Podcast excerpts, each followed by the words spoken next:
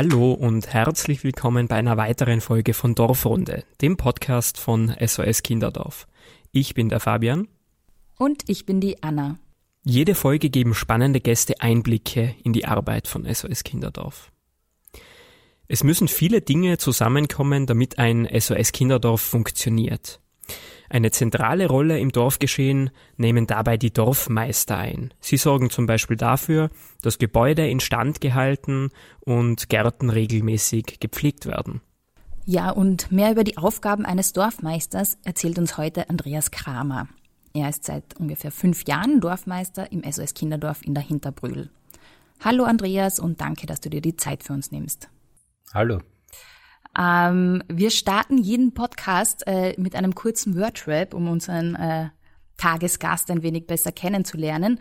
Und deswegen würde ich auch dich bitten, dass du die folgenden Sätze vervollständigst, die ich dir gleich nenne. Das wichtigste Arbeitsgerät für mich ist verschiedene Werkzeuge. Die aufregendste Begegnung im Kinderdorf in der Hinterbrühl? Also der aufregendste Besuch, es war kein aufregender Besuch da. Die waren alle vor meiner Zeit da. Ah, okay. Und wer war da vor deiner Zeit da? Naja, da war der Dalai Lama da, da waren ähm, Könige und Königinnen da. Das war aber alles lange vor meiner Zeit. Das repariere ich am häufigsten im Kinderdorf. Türen. ähm, und das ist jetzt gleich spannend, äh, Nachhaltigkeit bedeutet für mich? Ähm, Cradle to Cradle ist für mich Nachhaltigkeit. Das heißt, äh, ich hätte gern alles, das wir anschaffen, dass das irgendwann einmal wieder verschwindet, ohne irgendwelche Spuren zu hinterlassen.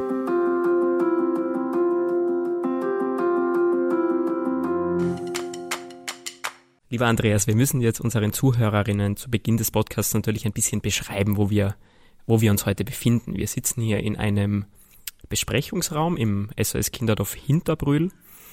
Ähm, die Sonne scheint, wir schauen raus auf die sanften Hügel rund ums SOS Kinderdorf Hinterbrühl. Für unsere Zuhörerinnen, die noch nie hier waren im SOS Kinderdorf Hinterbrühl oder in der Gegend, kannst du das SOS Kinderdorf und das Gelände mal ein wenig beschreiben? Ja, sehr gerne. Da freue ich mich jeden Tag, ähm, wenn ich auf dem Gelände bin, weil es ist ein riesengroßes Grundstück, circa 60.000 Quadratmeter in der Villengegend von der Hinterbrühl. Das ist ein Vorort von Wien, kann man sagen. Ähm, da wohnen sehr viele reiche Leute und wir sind mittendrin. Ähm, es ist ein wunderbares Grundstück mit einem sehr hohen Altbaumbestand. Es gibt riesige Bäume da. Äh, es gibt viele Wiesen. Es gibt sogar zwei Hektar Wald bei dem Grundstück. Es ist steil mitunter, das heißt, es ist äh, hügelig. Man hat da immer wieder Treppen zu bewältigen. Ähm, auf dem Grundstück stehen circa 30 Objekte, Häuser ähm, und viele Spielflächen, Wald, ein paar Wege und Straßen. Hm, für all diese Gebäude und äh, die Außenflächen bist du verantwortlich sozusagen, dass die in Schuss äh, gehalten werden. Wie kann man sich denn so einen typischen Arbeitstag bei dir vorstellen? Der typische Arbeitstag ist grundsätzlich nicht geplant, weil ähm, es dauernd Sachen gibt, die unvorhergesehen sind.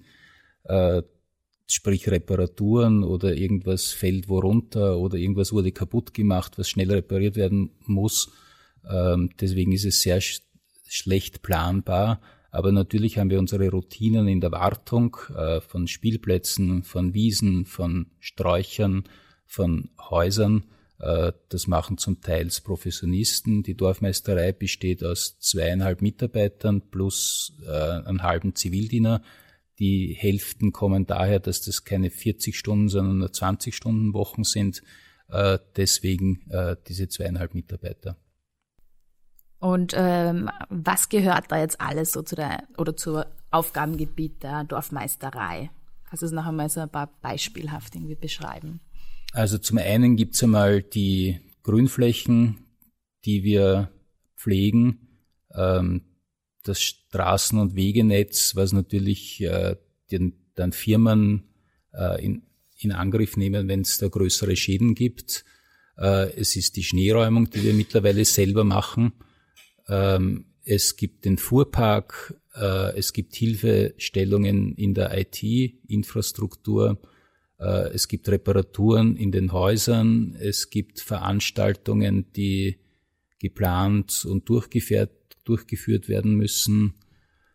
Ähm, es gibt manchmal Verantwortungen auch für Nichtpädagogen, Dorfmeister, für Kinder, die immer wieder uns helfen oder Gutmachungen leisten, weil sie irgendwie was kaputt gemacht haben. Ähm, ja, das ist so der, der grobe Überblick. Schon mal ein Riesenspektrum. Mhm.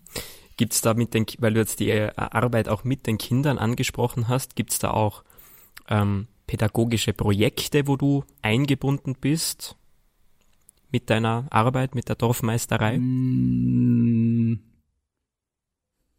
nein, pädagogische Projekte gibt's eigentlich nicht. Ähm, die Kinder wissen, dass sie jederzeit zu mir kommen können, äh, mir helfen können.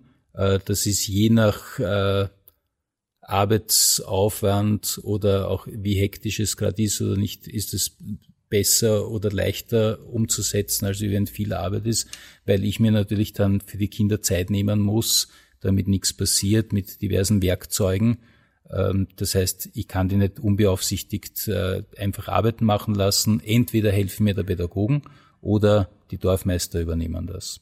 Gerne und äh, das funktioniert auch meistens ganz gut. Die Kinder haben dann natürlich einen Spaß auch, weil sie dann mit dem Traktor mitfahren können, mit dem Anhänger mitfahren können. Wir haben seit neuestem noch ein, ein E-Mobil, das schaut aus wie ein Golfwagen mit Ladefläche. Das ist natürlich die große Sensation. Da freuen sie sich natürlich riesig, wenn sie sich äh, wenn sie dann da mitfahren dürfen. Das heißt, es ist auch immer eine gewisse Abwägung, was Haftungsfragen betrifft für dich. Ja, das ist ein bisschen ein, ein, ein Tanz auf dem Seil, aber das, also ich glaube, es ist gut abschätzbar. Wir machen keine gefährlichen Sachen. Klar, es kann immer wieder was passieren, aber jetzt bin ich fünf Jahre da und bis jetzt, Gott sei Dank, ich klopfe mal auf Holz, ist nichts passiert. Mhm.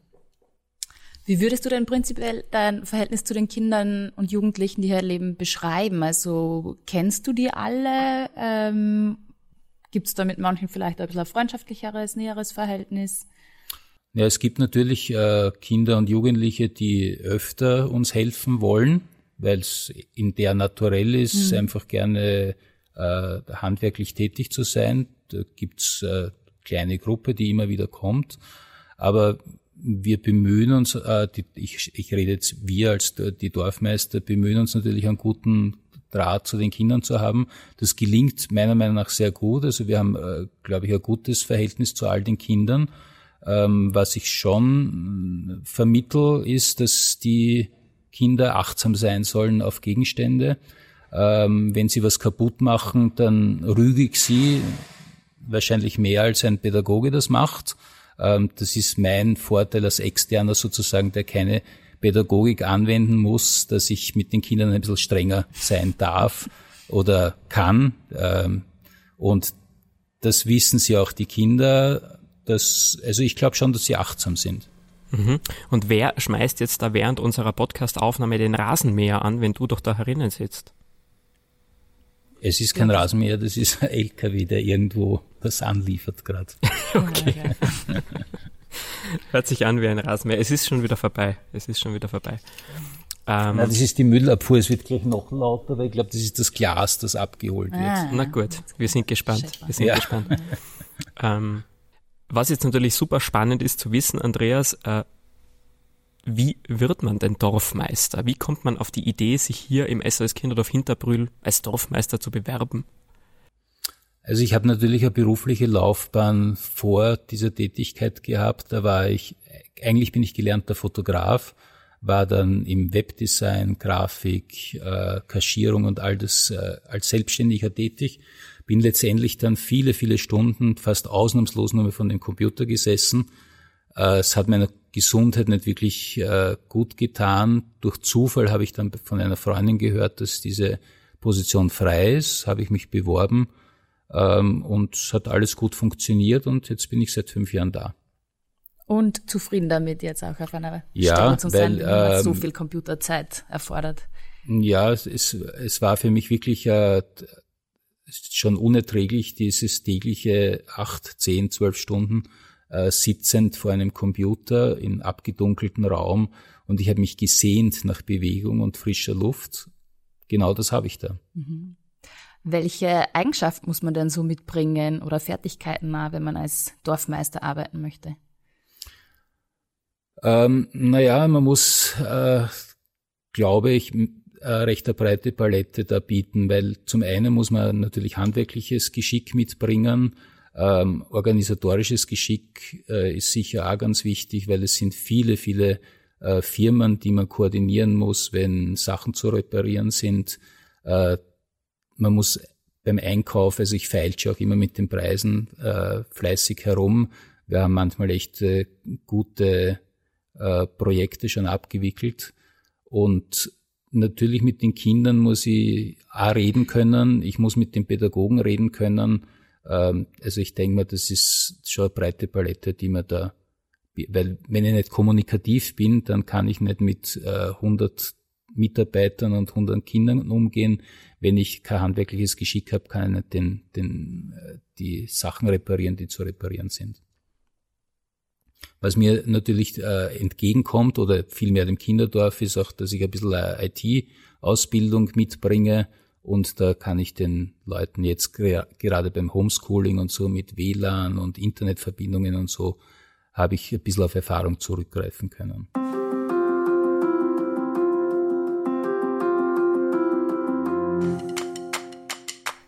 Du hast jetzt gerade die Projekte angesprochen, die du in den fünf Jahren, wo du schon hier bist, realisiert hast. Gibt es da ein Projekt oder eine Tätigkeit, auf die du besonders gerne zurückblickst, auf die du besonders stolz bist?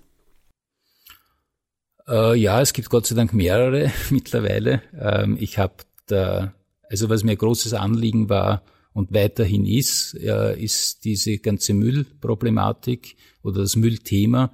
Ähm, das haben wir hoffe ich, stark verbessert, die Trennung äh, des Mülls. Das funktioniert, mm, ja, noch nicht zu meiner hundertprozentigen Zufriedenheit, aber es wird schon langsam. Ähm, es fällt doch in Summe, wenn man das sieht, von 200 Menschen, die auf den Standard le äh, leben, ist das eine ganz schöne Menge Müll, die da anfällt. Äh, das kriegt man in einem einzelnen Haushalt gar nicht so mit. Ähm, ich habe ein, ein Gemeinschaftsgartenprojekt ist jetzt das jüngste Projekt, äh, das ich begonnen habe. Das soll sich über zwei, drei Jahre entwickeln. Äh, das Ziel ist, dass man sich, sich im Gemeinschaftsgarten trifft, gemeinsam gartelt, ein bisschen Gemüse hat und äh, vor allem, das ist immer mein, mein erster Hintergedanke, dass die Kinder das auch mitbekommen. Also zum einen, wie man Müll trennt, zum anderen, wie eine Zucchini wächst oder sonstige Gemüsesorten das ist mir immer wichtig bei der Herangehensart, dass es letztendlich natürlich für die Kinder sein soll, weil für mich, äh, ich mache das so und so, ähm, und ob es die Pädagogen da mittragen, das ist immer die, die große Frage, weil es gibt natürlich so wie in der freien Gesellschaft gibt es Menschen, die das wollen und welche, die das nicht wollen. Äh, das hat sich ganz deutlich gezeigt. Ich hatte mal Schafe für ein, einen Sommer lang gemietet, die uns statt dem Rasenmäher äh, Lärm äh, eben das Blöken gebracht haben und auch äh, kurzes Gras äh, gebracht hat. Und da hat schon äh, Stimmen gegeben, die das nicht so wollten. Ich habe es natürlich für die Kinder gemacht, weil die Kinder sich freuen an. Es hat echt äh, Lämpchen gegeben, die die waren total entzückend. Die Kinder haben sich gefreut, aber es war ein bisschen ein Aufwand auch, weil man musste die aussperren und wieder einsperren und am Wochenende bin ich nicht da. Das heißt, da sind die Pädagogen dann zum Zug gekommen. Manche wollen das nicht, was ich verstehe. Also es ist immer sehr, man muss immer recht gut schauen, dass es für alle passt. Hm. Du hast da jetzt gleich ein paar ähm, Projekte angesprochen, die sich so im, im prinzipiell mit, mit der Natur und ähm, Klima eben befassen. Ich glaube, das ist ja ein besonderes Anliegen, oder? Du da eine Vision für das naturverbundene, naturnahe Kinderdorf vielleicht? Ja, also das habe ich schon bei meinem Einstellungsgespräch, habe ich das klar formuliert, was ich mir diesbezüglich vorstellen könnte. Und äh, ich glaube, dass es für die, für die Menschen wichtig ist, dass Kinder lernen, was unser Handeln verursacht. Und wenn sie das nicht von klein auf mitbekommen, dann ist es schwierig, äh, dass wir das später ändern weil dieser Verzicht auf unsere Dinge, die wir jetzt in den letzten 30 Jahren errungen haben, das ist ja viel Gewohnheit, äh, was wir da errungen haben. Und wenn's, wenn wir lernen, dass vielleicht das eine oder andere nicht so toll für uns Menschen ist, dann äh, ist das in der Entwicklung mit berücksichtigt und die Kinder erkennen das dann. Und das, glaube ich, ist wichtig, dass man, dass man das den Kindern mitteilt, ähm, das ist, das ist mir wichtig und ich habe ich hab selber einen, einen Gemüsegarten zu Hause und habe auch selber Hühner. Ähm, das, ich weiß, wie das funktioniert. Es ist wenig Aufwand. Man muss es halt wollen oder nicht. Also das, da, da sind die Menschen natürlich unterschiedlich. Ich will jetzt nicht haben, dass jeder Hühner hat. Es geht ja nicht in der Stadt. Aber wenn es irgendwie eine Möglichkeit gibt und wir haben ja da viel Grünflächen, also das ist alles, wäre alles relativ einfach. Nur ich alleine kann es nicht machen. Da brauche ich viel Unterstützung von den angefangen vom Dorfleiter. Da habe ich sehr, sehr große Unterstützung. Ich brauche natürlich auch die Unterstützung von den PLs. Das ist für mich die wichtigste Unterstützung. Mhm, die pädagogischen die, Leiter sind das, oder? Und die pädagogischen Leiter, ja, die, die tragen das letztendlich in die Häuser und können diese Verantwortung dann weitergeben. Mhm. Und hast du das Gefühl, dass ähm, jetzt gerade bei den Kindern, bei den Jugendlichen in den letzten Jahren das Interesse an dem Thema nochmal gestiegen ist ähm, durch Bewegungen wie Fridays for Future?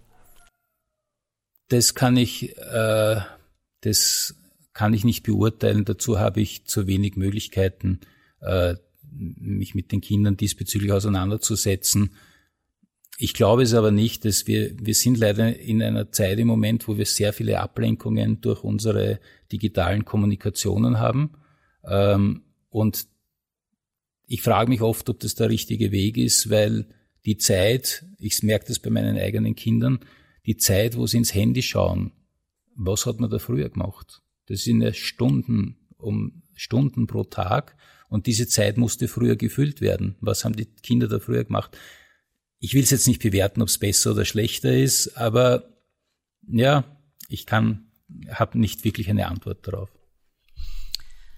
Was mich noch interessieren würde, du hast am ähm, Anfang ein bisschen beschrieben, in welcher Gegend wir uns hier befinden, dass wir da, ein, also wenn ich aus dem Fenster schaue, dass da eine schöne Villa da äh, drüben sehe. Wie ist denn das Verhältnis so zu den Nachbarn rund ums Kinderdorf? Gibt es da irgendwie auch so Gespräche mal über einen Gartenzaun oder ähm, bleibt man da schon eher so für sich? Die große Frage ist, sieht man über den Gartenzaun überhaupt Aha, drüber? drüber bei den Villen, genau. Ja, also unsere Gartenzäune sind nicht so hoch, die von den Villen meistens schon. Ähm, ich denke mal, das ist wie in jeder Siedlung, hat man Nachbarn, mit denen man, mit denen man mehr spricht, mit anderen wieder weniger. Wir sind, wir versuchen, äh, transparent zu sein. Wir haben ein Durchgangsrecht durchs ganze Dorf. Bei uns laufen sie durch, bei uns joggen, äh, äh, fahren sie mit dem Fahrrad durch die Leute. Ähm, die Hundebesitzer gehen da durch, äh, hoffentlich ohne Rückstände zu hinterlassen. Ähm, ja, also ich glaube, wir haben äh, ein gutes Verhältnis zur, zur Nachbarschaft. Also vor allem die direkt an uns grenzen, wenn irgendwas passiert, ein Baum fällt um oder so, egal ob vom Nachbar auf unsere Seite oder von unserer Seite auf den Nachbarn, das versuchen wir natürlich sofort irgendwie zu lösen, diese Problematik. Und ja, also wir haben bis jetzt eigentlich also in meiner Zeit keine schlechten Erfahrungen gemacht. Mhm. Das ist jetzt aber nicht alltäglich, dass ein Baum umfällt, oder? Alltäglich ist es nicht, aber es passiert immer wieder. Es gibt natürlich auch Zäune, wo die Kinder dann durchklettern und so, die dann aufgerissen werden, die man, aber da gibt's eben die Nachbarn, die, die sagen das und äh, wertfrei und wir reparieren es halt dann. Mhm soll man uns trauen, die Abschlussfrage noch schon zu stellen. Äh, wir haben gehört, es gibt einmal im Jahr so ein Dorfmeistertreffen von allen Dorfmeistern. Ja. Das Kinderdorf. Was passiert denn da so? Kann man da, darf man davon berichten? Also ähm, zu meiner Schande muss ich gestehen, ich war noch bei keinem Dorfmeistertreffen. Das heißt, ich kann da leider noch nichts berichten. Ich habe mir fest vorgenommen, das nächste zu besuchen. Ich habe ein paar Dörfer schon kennengelernt. Äh, ich kenne meine Kollegen teilweise, aber natürlich nicht alle, weil ich eben noch nicht auf so einem Dorfmeistertreffen war. Aber da habe ich ein bisschen Nachholbedarf. Okay. okay. Ähm, ich weiß nämlich aus verlässlicher Quelle, lieber Andreas, und vielleicht ist es sogar eine Motivation für dich, beim nächsten Dorfmeistertreffen dabei zu sein, dass natürlich der fachliche Austausch äh, einerseits ganz wichtig ist bei diesen Treffen, andererseits aber der informelle Austausch auch einen hohen Stellenwert genießt. Ja, das, äh, ich weiß, ich habe auch die Geschichten schon gehört und wir haben auch darüber gesprochen schon. Und ja, wie gesagt, das nächste Mal bin ich dabei. Wunderbar, dann kannst du uns vielleicht äh, noch äh, Bericht erstatten, wie das dann war, das Dorfmeistertreffen. Ja, das mache ich dann. Super.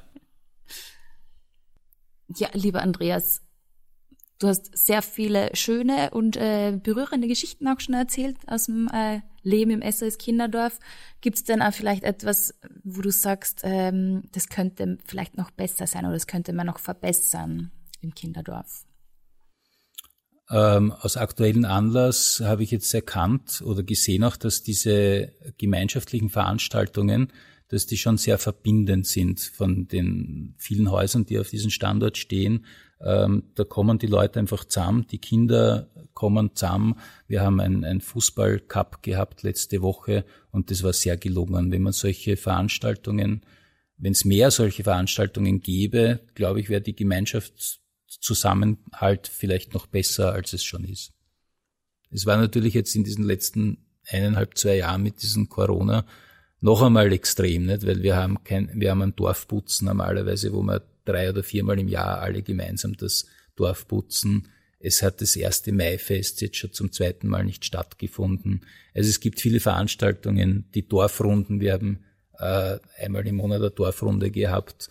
Ähm, das findet leider alles im Moment nicht statt muss dich korrigieren, äh, lieber Andreas, die Dorfrunde findet tatsächlich einmal im Monat statt, nämlich bei uns im Podcast. ja. Eine Namensgleichheit. Okay. Ja. das ist eine Namensgleichheit. Dorfrunde war bei uns immer so 30, 40 Mitarbeiter, die halt gerade im Dienst waren oder Zeit haben, ähm, zu einem fachlichen Austausch über diverseste Themen im Dorf. Das gibt's eben jetzt auch nicht mehr, weil 40 Mitarbeiter in den Raum, äh, das ist recht dicht, das ist im Moment halt nicht äh, ratsam. Ja. Also das würde ich mir ein bisschen wünschen, äh, ein bisschen mehr Gesellschaft im, im Dorf. Das, das finde ich wäre toll. Aber letztendlich ist die, das Dorf, das, das rede ich oft mit meiner Frau drüber, äh, das ist ein Spiegel unserer Gesellschaft eigentlich. Das ist ganz interessant zu beobachten, weil politische Haltungen äh, gibt's hier genauso wie in ganz Österreich oder in jeder Stadt. Und äh, nicht nur politische, auch so Gesellschaft, kulturelle. Es gibt alles in dem Dorf, genauso wie draußen. Und das ist recht interessant zu beobachten, dass man das recht gut von klein auf groß, dass sich da wenig verändert. Das ist einfach die Gesellschaft ist, die so funktioniert, wie sie funktioniert im Moment.